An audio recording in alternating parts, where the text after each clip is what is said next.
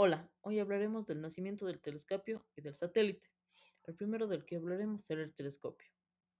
Un 25 de agosto de 1609, Galileo Galilei presentó un invento que prometía acercar a los objetos del espacio con una exactitud increíble.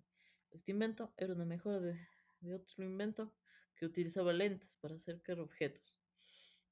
El primer telescopio fue muy simple. El lente principal era un lente delgado en los bordes y ancho en el centro.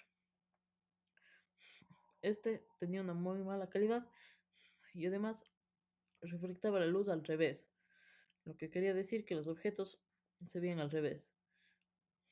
Pero Galileo tenía una solución para esto. El que estaba cerca de los ojos era más ancho en los bordes para mejorar la calidad del primero. Gracias a este se pudo observar el espacio de una manera más exacta. Y luego este invento se mejoró cada vez más hasta llegar a nuestros días.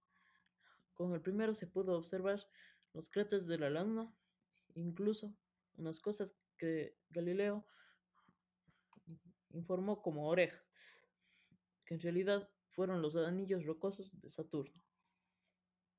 El siguiente es el primer satélite artificial. Un día el mundo despertó un 4 de octubre de 1957 cualquiera con una noticia de que el primer satélite artificial fue lanzado. Este es el Sputnik 1, hecho y lanzado por la Unión Soviética. Este satélite artificial mide 58 centímetros de diámetro y pesaba unos 83 kilogramos. Este satélite contaba con instrumentos básicos de medición de temperatura y densidad atmosférica. Los datos se transmiten a la Tierra. Esto fue un avance grande, ya que con esto se demostró que el espacio se podía utilizar con fines de comunicación, entretenimiento, no solo para temas exclusivamente relacionados con el espacio. Y esto fue todo por hoy. En el siguiente episodio explicaremos los humanos fuera del planeta, cómo los afecta y los más importantes astronautas. Eso es todo por hoy.